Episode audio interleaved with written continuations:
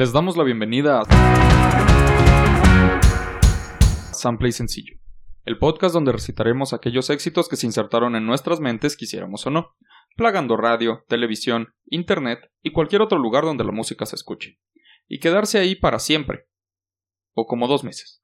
Que incluso si aprendimos el coro, el ritmo o la letra completa, generalmente no tenemos idea de qué demonios estaban diciendo. Mi nombre es Israel Adrián, y junto a mi compañera, Mayela Rodarte. Ya que hoy es una fecha especial porque el 22 de abril nacieron todas las flores, hoy les contaremos la historia de la canción más bonita del mundo. No la de la oreja de Van Gogh. Ay, ¿Cuál crees que estoy diciendo? no tengo idea. Siento que sabiendo el motivo del episodio, no sé si va a ser como, este es el intro de Betty la Fea o something. No, no. Ok, para quienes no lo entienden, el motivo de la fecha especial es mi esposa. Y aprovechando que hoy es su cumpleaños, vamos a hacer la canción más bonita del mundo, que sí sabes cuál es, pero no sabes que sabes cuál es. ah, ok, a ver. Latinoamérica de calle 13. ¡Ah, no mames! Uh, uy, feliz cumpleaños, Andrea. Uf, me mama calle 13.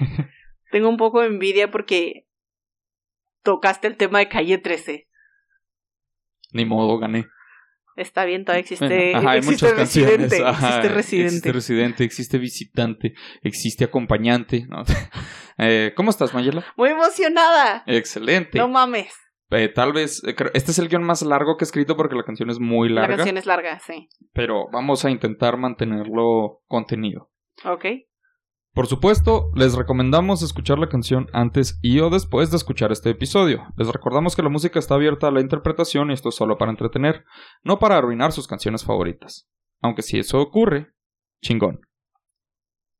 Calle 13 fue un grupo puertorriqueño de rap fusión con reggaetón, creado en 2004 por los hermanastros René Pérez Joglar, Eduardo Cabra Martínez e Ileana Cabra Joglar, conocidos por sus nombres artísticos Residente, Visitante e Ile, respectivamente. El primero era cantante, compositor y productor, el segundo compositor, arreglista, director musical y multiinstrumentista, e Ile era la voz femenina del grupo. René y Eduardo tuvieron una cercanía desde muy jóvenes, cuando la madre del primero se casó con el padre del segundo. Aunque el matrimonio eventualmente se separó, de él surgió la, media hermana de ambos, Ile. O sea, Ileana. Quien eventualmente se volvería cercana a ambos y con ello parte de la banda. Además, los hermanastros mantuvieron una buena relación más allá de la separación. Los apodos de los intérpretes surgieron en su niñez, cuando René y Eduardo se reunían a menudo. El segundo visitaba al primero a su dirección en la calle 13. Cuando se acercaban, debían informarle al guardia de seguridad que eran de la dirección, residente o visitante. Y pues eso eran respectivamente. Residente y visitante. René estudió imagen, diseño y animación, mientras que Eduardo se enfocó en la música desde los 6 años hasta estudios superiores, además de estudiar bachilleratos en informática y contabilidad. Tras graduarse, los hermanos comenzaron sus grabaciones juntos en 2004, con intenciones de subir su música a Internet. En 2005 se pusieron en contacto con la discográfica White Lion, y su dueño quiso reunirse de inmediato con René tras oír las pistas que había recibido de los hermanos. Ese mismo año apareció el primer video musical de Calle 13, con su sencillo Se vale Toto. Oh, iba a decir Atrévete, pero Atrévete No, no, fue no, el primero en Ese fue pegar. el primer éxito. Ajá. Así es. Aunque financiado por el sello, fue filmado y editado por el mismo residente. Logró sonar bastante en las radios de Puerto Rico, pero no tuvo mucho impacto. Alcanzaron más reconocimiento en septiembre de ese año cuando lanzaron el tema Querido FBI, tras el asesinato de Filiberto Ojeda Ríos, líder de un grupo nacionalista que proclamaba la independencia de Puerto Rico de los Estados Unidos. La canción fue escrita por Residente con un mensaje bastante obvio de repudio hacia la dependencia gubernamental, considerada causante del asesinato. Esta canción causó gran impacto mediático, porque se pues, Sí, una pues, canción de protesta en contra de los Estados Unidos siendo dos puertorriqueños.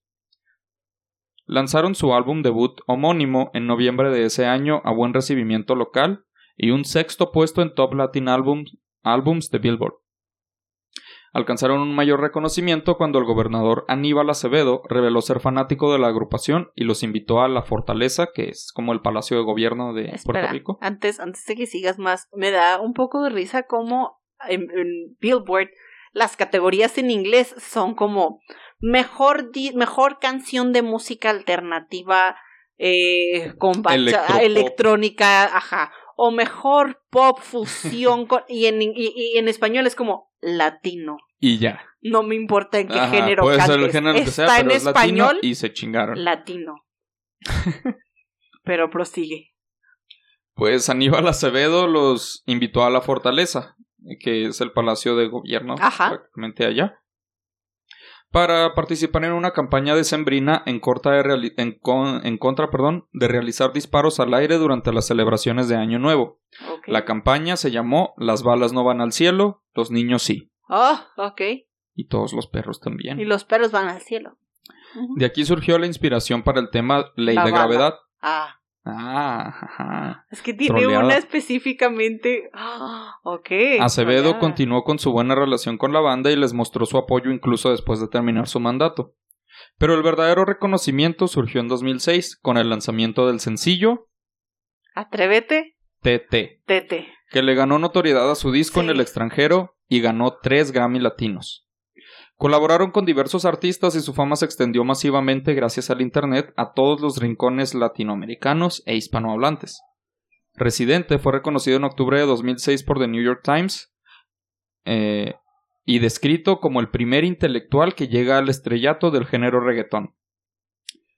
Lo cual fue una manera bonita de decir para el Times que todos los otros No mames, reggaetoneros que los eran unos reggaetoneros pendejos. sí son inteligentes. Ajá. Ajá, así como que, ah, mira, no todos son unos No pendejos, todos hay son un unos intelectual pendejos, entre Tenemos ellos. uno. Lanzaron su, Qué segun- sutiles. lanzaron su segundo álbum, Residente o Visitante, en 2007. Fíjate, lo curioso es que todo ese reconocimiento vino desde el primer álbum. O sea. Calle 13 desde el- su primer álbum en silla oficial ya se ganaron ya como que... estaban del respeto. y Ajá, se ganaron tanto buenas críticas, buenas ventas, ya, o sea, todos los ojos Sí, sobre todo ellos. el. Ajá.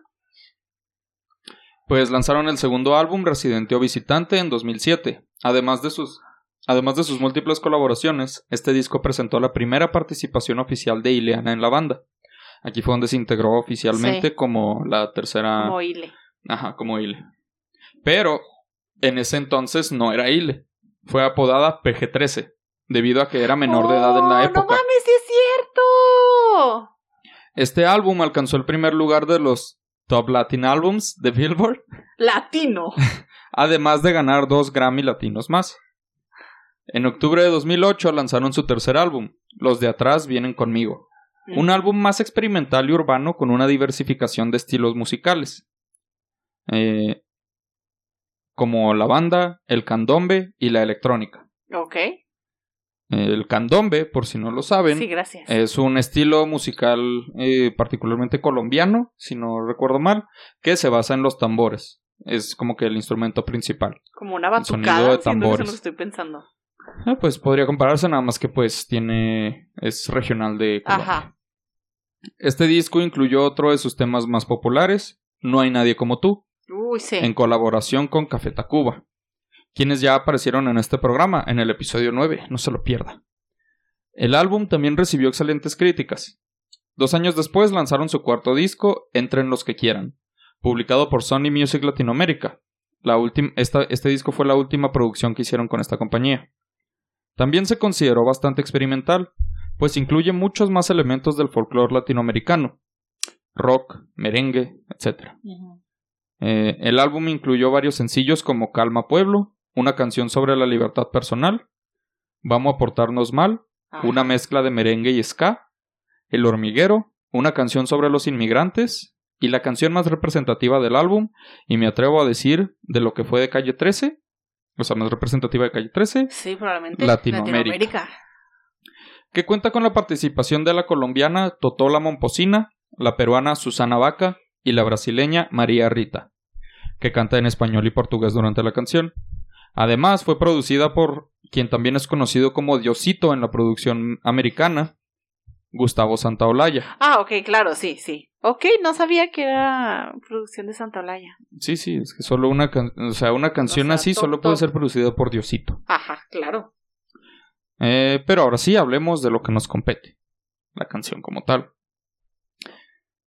Obvio ubicas la canción. Claro que sí, soy muy fan Me de Calle dejado 13. muy claro que sí. Soy muy fan Muy de Calle bien. 13. Si usted no, qué mal.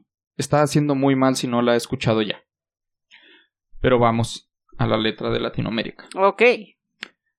Soy, soy lo que dejaron, soy toda la sobra de lo que se robaron, un pueblo escondido en la cima. Mi piel es de cuero, por eso aguanta cualquier clima. Soy una fábrica de humo, mano de obra campesina para tu consumo. Frente de frío en el medio del verano, el amor en los tiempos del cólera, mi hermano. Soy el sol que nace y el día que muere, con los mejores atardeceres. Soy el desarrollo en carne viva, un discurso político sin saliva. Las caras más bonitas que he conocido. Soy la fotografía de un desaparecido. La sangre dentro de tus venas. Soy un pedazo de tierra que vale la pena. Una canasta con frijoles. Soy Maradona contra Inglaterra anotándote dos goles. Soy lo que sostiene mi bandera. La espina dorsal del planeta es mi cordillera. Soy lo que me enseñó mi padre. El que no quiere a su patria, no quiere a su madre. Soy América Latina, un pueblo sin piernas, pero que camina. Oye. Antes Sí de que lloremos. Ajá. explico que no es que haya leído toda la canción, es que ese es Oh, solo. no, esto es solo. Ajá, eso es apenas Oh, la no, primera es la estrofa. primera estrofa. Pero pues como va con el ritmo, la neta, o sea, ni la sientes que es tan larga. No.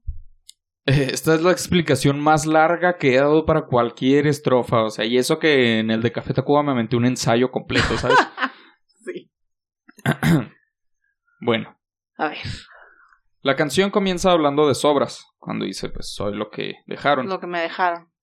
refiriéndose a la historia general de América Latina, diciendo que actualmente son solo sobras de lo que alguna vez fue, debido a las marcas que quedan por las conquistas, los saqueos, la explotación y las matanzas por parte de los colonizadores europeos, que hasta el día de hoy pueden ser- sentirse al ver la enorme diferencia entre el pueblo europeo y el pueblo latino, latino, la riqueza robada y la escasez provocada.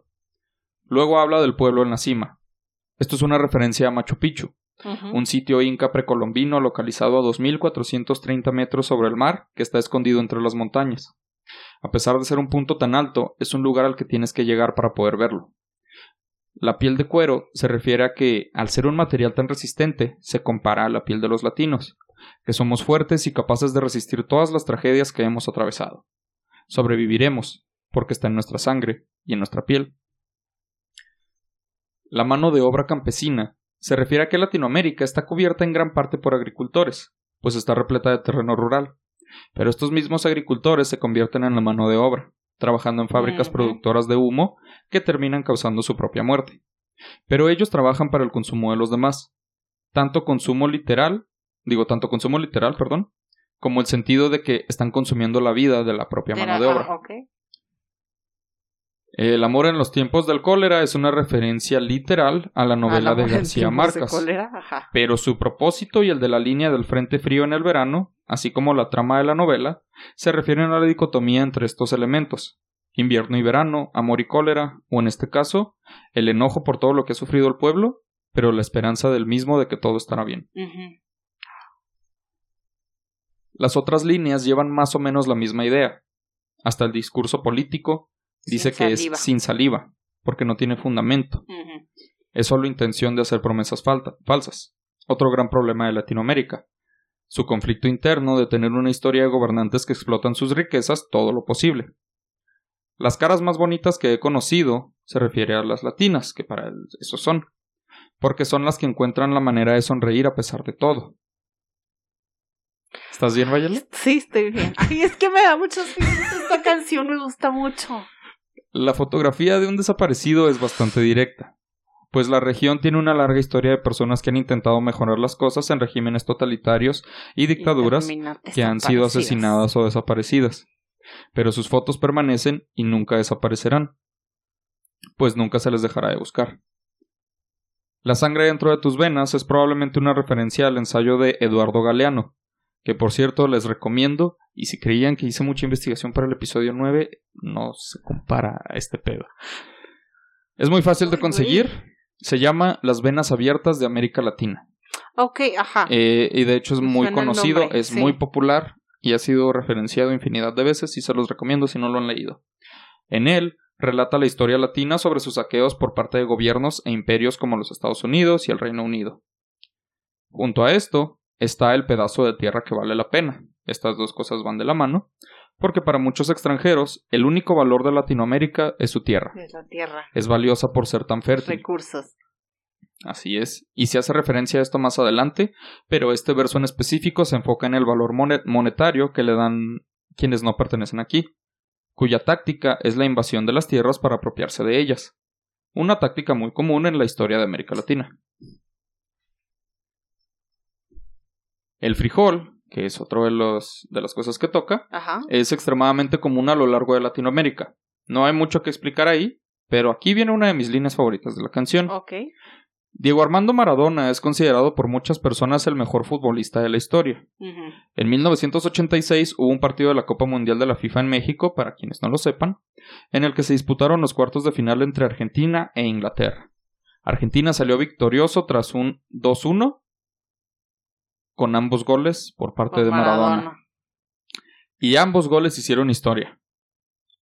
Uno es considerado el gol del siglo, que fue el segundo gol que metió y el que les dio la victoria final. Ajá. Pues el jugador eludió a seis rivales, incluido el portero, partiendo desde la media cancha para anotar ese gol. Ah, cabrón, ese no sé cuál es. Por eso es considerado el, gol, del siglo.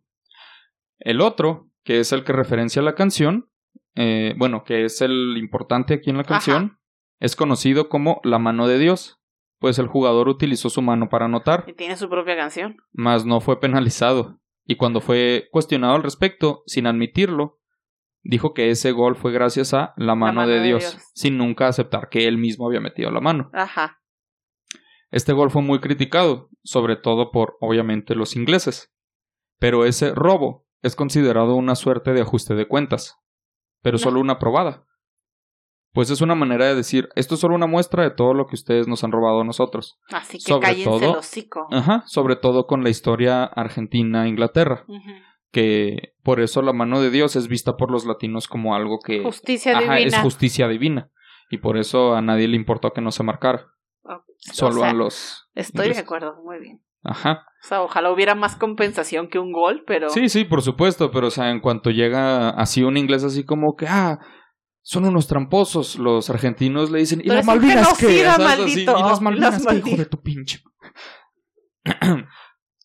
Luego nos menciona la espina dorsal del planeta, pues Latinoamérica es el hogar de la cordillera de los Andes, una cadena de montañas que atraviesa siete países. Finalmente, este verso termina con el pueblo sin piernas, pero que camina, que camina, refiriéndose a que todo lo que ha sufrido y que probablemente falte por sufrir y la falta de recursos a comparación de las potencias mundiales, Latinoamérica siempre encontrará el modo de avanzar sin importar cuánto le hayan quitado. Siento como la imagen del perrito. Te quiero mucho, Latinoamérica. ¿Estás bien? ¿Todavía estás sí, bien? Sí, estoy bien. Todavía estoy. No, todavía estoy bien. Sí se arma. Muy bien. Es que esta pinche cantosa, de verdad. Calle 13 tiene un chingo de canciones que hace que se me ponga la piel chinita y me dé algo. Sí, esta, esta, esta es es, no, es que es la más representativa por algo. canción. Nomás quiero decir que ellos también los he visto en vivo varias veces y, y no mames, sí, es un pedo. Ah, sí me imagino. Muy cabrón. Todos así con la piel chinita, ¿no? ¿Sabes? Así Llorando juntos, sí. Y luego dice, y los chinos también, que nos dan su piel así. Pero creo que dos de esas veces los vi en, en Estados Unidos. Bueno, en El Paso, ¿verdad? Pero... No, hombre. Bueno, el paso cuenta como Latinoamérica. El paso cuenta como Latinoamérica. Es, más, es hasta parte de. Imagínate cantar esa canción ahí cuando llega la parte de todo lo que nos han robado y todos así y todos viéndose como. Así. Mm. Bueno, después de esto sigue el coro, que lo cantan las tres cantantes que mencioné, en ese orden justamente: Totola Momposina, Susana Vaca y María Rita. Nunca había sabido, nomás sabía quién era Totola Momposina, no sabía quiénes eran las otras dos voces. Susana Vaca es la segunda mujer que aparece y María Rita, salvo que recuerde mal, no se ve en el video. Ok. Solo se escucha su voz. ¿Y la que canta en portugués también? Ella es María Rita. Sí, María Rita canta en español y en portugués. Pero te digo, salvo que la memoria me falle, ella no aparece físicamente en el video musical. Pero el coro va así. Tú no puedes comprar al viento, tú no puedes comprar el sol. Tú no puedes comprar la lluvia, tú no puedes comprar el calor, tú no puedes comprar las nubes, tú no puedes comprar los colores, tú no puedes comprar mi alegría, tú no puedes comprar mis dolores, tú no puedes comprar al viento, tú no puedes comprar al sol, tú no puedes comprar la lluvia, tú no puedes comprar el calor, tú no puedes comprar las nubes, tú no puedes comprar los colores, tú no puedes comprar mi alegría, tú no puedes comprar mis dolores. Efectivamente, así va el coro. Nada más que agregar ahí. Eh, en el coro cantan las tres cantantes invitadas, como te dije, se dividen entre los versos, pero como pues, de por sí el guion está muy largo, pues no voy a especificar cuáles versos canta cada Sí, uno, mira, ahí está. O sea, usted Lo único distinga que- tres voces. Ajá, o sea, da- solo entendamos que los tres participaron y es en ese orden y pues que lo que Y sí está en se nota portugués la sí ajá, sí se nota la diferencia y, Y pues, lo que es está en portugués dice lo sabemos que es mismo. María. Ajá. De hecho no, pero ahorita llegamos a eso. El coro está hablando del capitalismo, como es bastante obvio, que nos ha acostumbrado a pensar que todo está a la venta, la felicidad incluida, pero realmente no puedes comprar la naturaleza. Podrás tener un título sobre lo que tú quieras, no obstante, nada nos pertenece en realidad. Solo pasó que alguien un día pisó un lugar y dijo, esto es mío. Esto aquí soy este, yo. este aquí voy yo. cuadrito, este cuadrito es mío. Pero no es verdad. A excepción de los colores. Yo el otro día me compré una cajita con 12 colores mapita. Entonces ahí sí se equivocaron. si se puede comprar. Pero fuera de eso, todo lo demás no se puede comprar. Pasamos al segundo verso, más corto que el primero, que otra vez lo canta. Que tampoco dice mucho porque. Tengo los lagos, tengo los ríos, tengo mis dientes pa' cuando me sonrío, la nieve que maquilla mis montañas, tengo el sol que me seca y la lluvia que me baña, un desierto embriagado con peyote, un trago de pulque para cantar con los coyotes, todo lo que necesito. Tengo mis pulmones respirando azul clarito, la altura que sofoca, soy las muelas de mi boca mascando coca, el otoño con sus hojas desmayadas, los versos escritos bajo la noche estrellada una viña repleta de uvas, un cañaveral bajo el sol en Cuba. Soy el mar Caribe que vigila las casitas, haciendo rituales de agua bendita. El viento que peina mi cabello. Soy todos los santos que cuelgan de mi cuello. El jugo de mi lucha no es artificial, porque el abono de mi tierra es natural.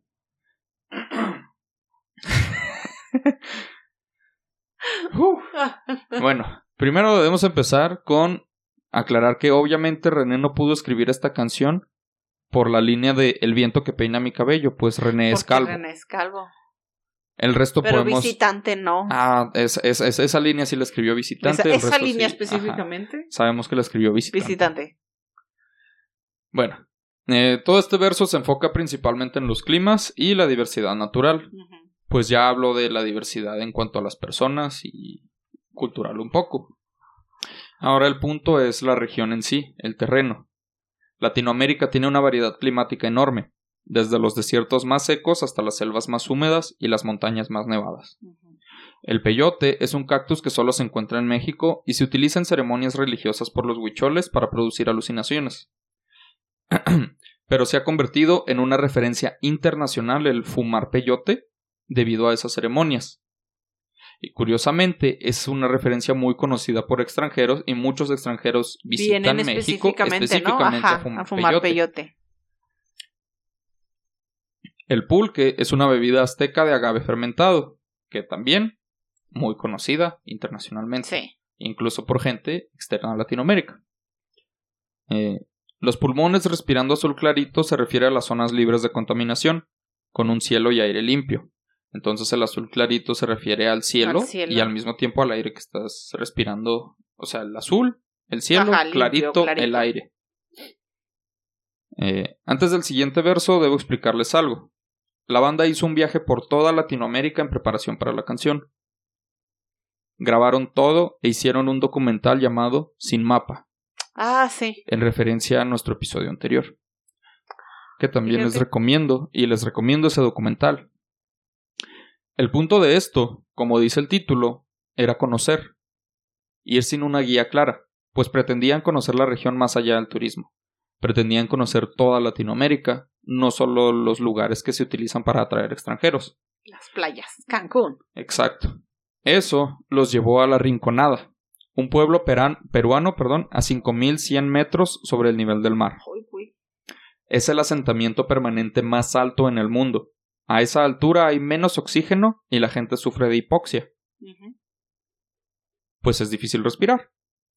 El aire que sofoca es una dualidad entre lugares como este y los anteriores, o sea, lugares donde puedes respirar libremente, pero es tanto aire que te sofoca, aunque de manera metafórica. O sea, por un lado es literal estoy aquí y me sofoca por la altura y en otro es me abruma. es demasiado. Este esta sensación de estar aquí. Este aire tan limpiecito. Conectado a lo anterior está lo de mascar coca. Pues en poblados así se acostumbra a mascar coca, bueno, con la planta de la coca. Con la planta, la hoja de la coca. Para aliviar los malestares de habitar lugares así. Eso ayuda bastante, relaja pero también puede ser referencia a que los mineros indígenas acostumbran a mascar hojas de coca para soportar las jornadas largas de trabajo en malas condiciones. Otra razón de que, digo, sería una referencia comprensible, puesto que es mucha la minería que se lleva por pueblos indígenas y que es de empresas extranjeras. Ajá, sí, claro. Más adelante habla de los santos que cuelgan del cuello. Esto es referencia a la diversidad religiosa en Latinoamérica. Aunque la religión dominante es el catolicismo debido a las conquistas, no es igual al europeo. Se ha localizado según las distintas regiones, mezclándose con las costumbres y creencias latinas. De ahí que surgieran manifestaciones religiosas como el culto a la Santa Muerte, la santería y la umbanda, entre otras. ¿La qué? Umbanda. No sé cuál es esa. Esa sí había leído, pero la neta ya se me olvidó de qué consistía. luego la no recuerdo, no recuerdo exactamente de qué región era. Pero te puedo decir que la religión se ha distorsionado de muchas maneras desde que llegó a Latinoamérica. Y es otra de las cosas que solo este lugar goza. Finalmente, el verso cierra hablando del jugo natural, refiriéndose a que, aquí las cosas son genuinas. No todo es procesado y manufacturado. Las cosas vienen directamente de la tierra, tal como las da, y no como las personas les dan forma. Vamos bien. Vamos bien, Todo está bien, sí. Ya, ya me calmé un poco. Pasamos de nuevo al coro. Eh, se repite lo de desde el viento hasta mis dolores, no los puedes comprar. Y luego se repite, se repite lo mismo en portugués. No se puede comprar o vento, no se puede comprar o sol, no se puede comprar lluvia, no se puede comprar o calor. Hasta dolores igual. Ok.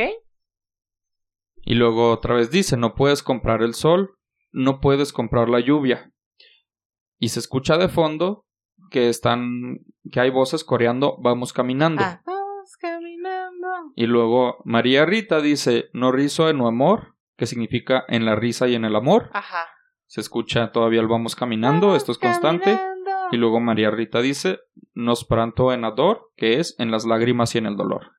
Ok. Y se le agrega otro verso, donde Susana Vaca canta No puedes comprar mi vida, la tierra no se vende.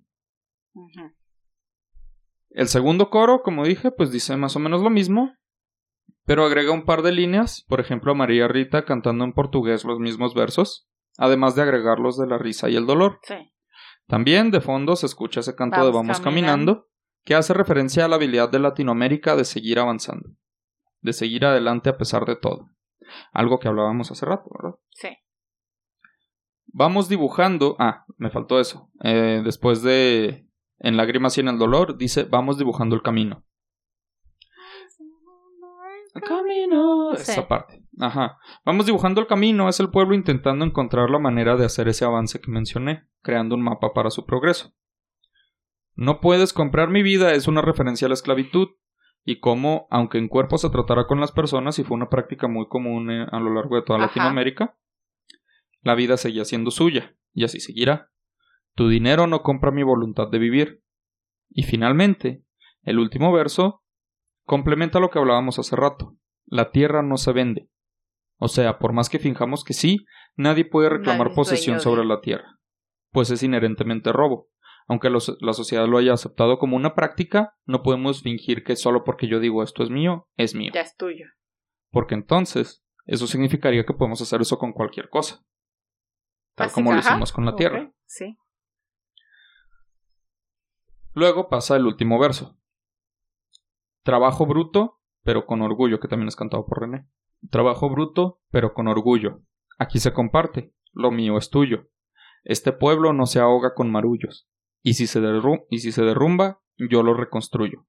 Tampoco pestañeo cuando te miro, para que te recuerdes de mi apellido. La operación Cóndor invadiendo mi nido Perdono, pero nunca olvido. Oye. Esta ya fue más cortita. Esta ya fue más Muy bien. cortita. Sí, ya, ya, ya dijo. Esto es para despedirme.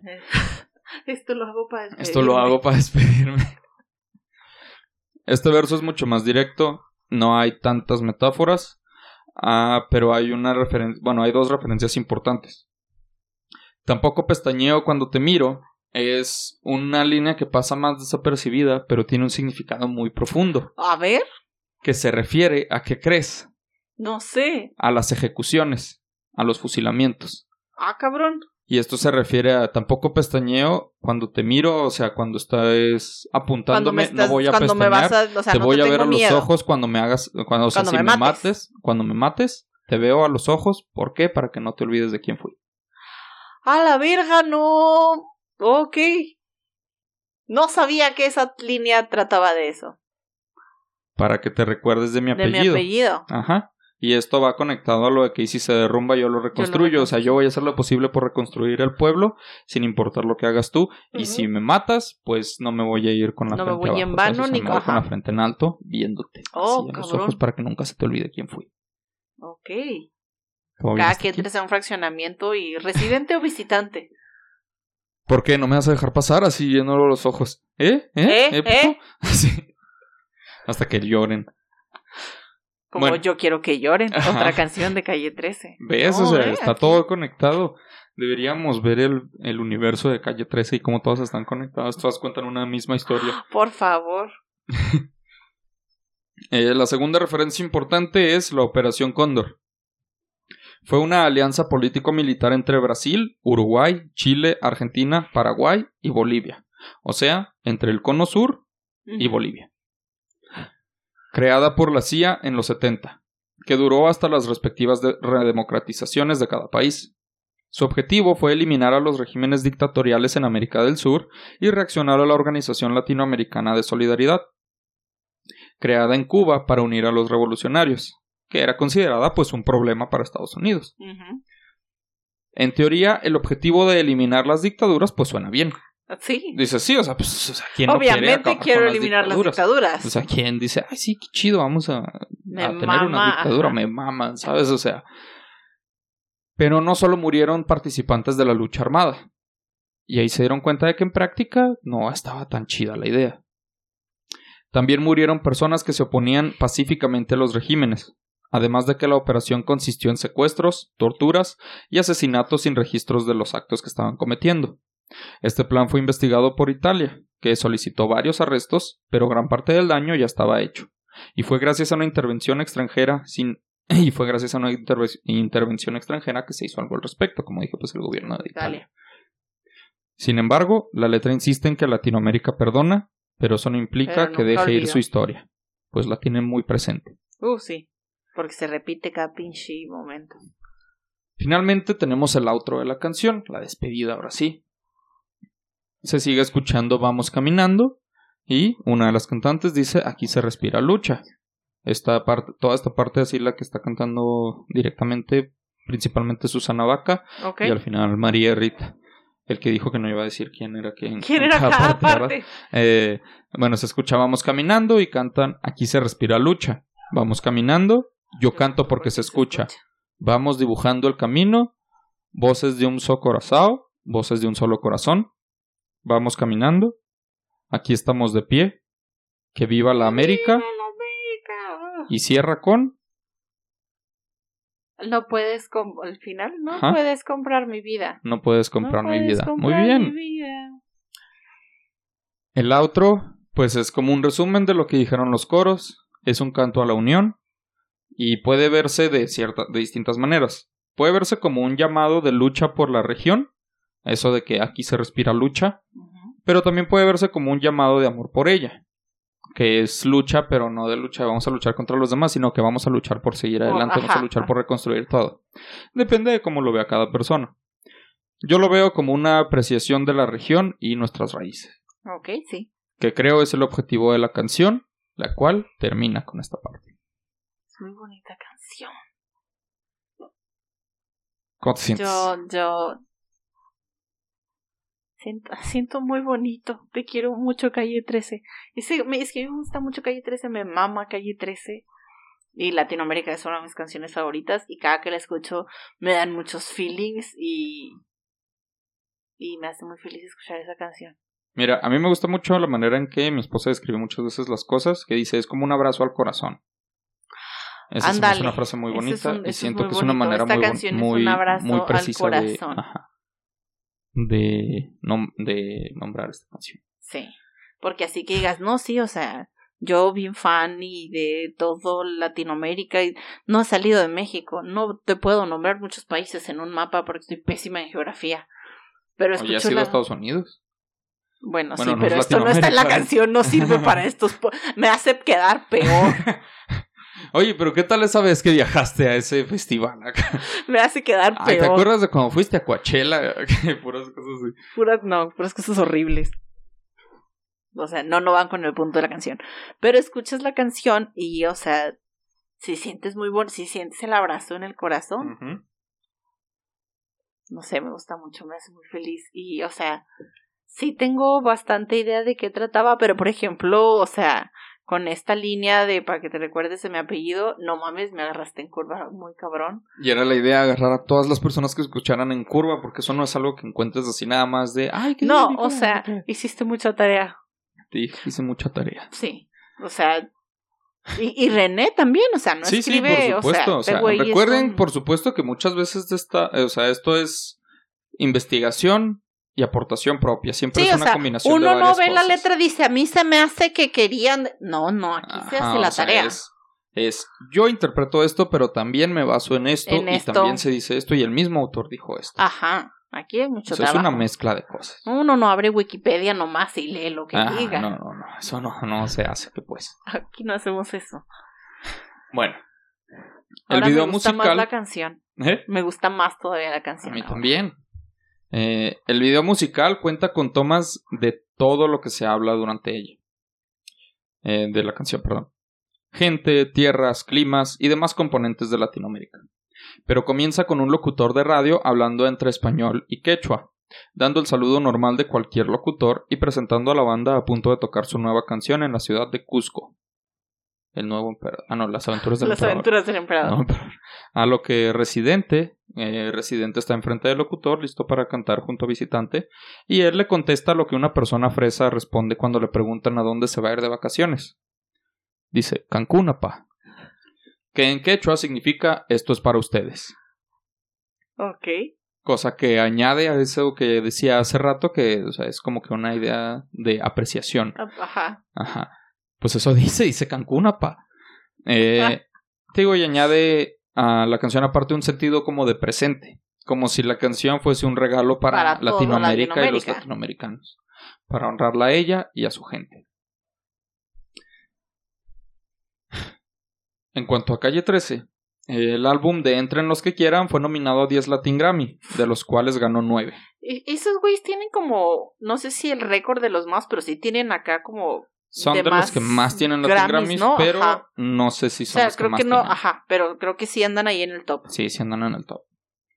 Eh, al menos, eso sí, si lo ves de a manera proporcional, creo que sí son los que más tienen. Ahí sí. O sea, me refiero a que en cuanto a lo que han sacado, hay ah, años de carrera y nominaciones, creo que ellos son los que más tienen. Okay. Eh, fue el álbum que más rápido alcanzó reconocimiento. Específicamente la canción Latinoamérica marcó nuevos récords para la banda. A los tres días de estrenarse, el video alcanzó un millón de vistas. Ay, y a la semana ya llevaba dos millones y medio que pues puede a veces que con, en estos días con K-pop y todas esas cosas que las fans llegan a 100 millones en un día. El hype está tanto desde antes. Que... Ajá, dices, ay, eso no es nada, pero realmente para la época y sobre todo para para música en español. Sí, o sea, sin un fanbase mundial tan es muy difícil llegar a, esos números tan rápido.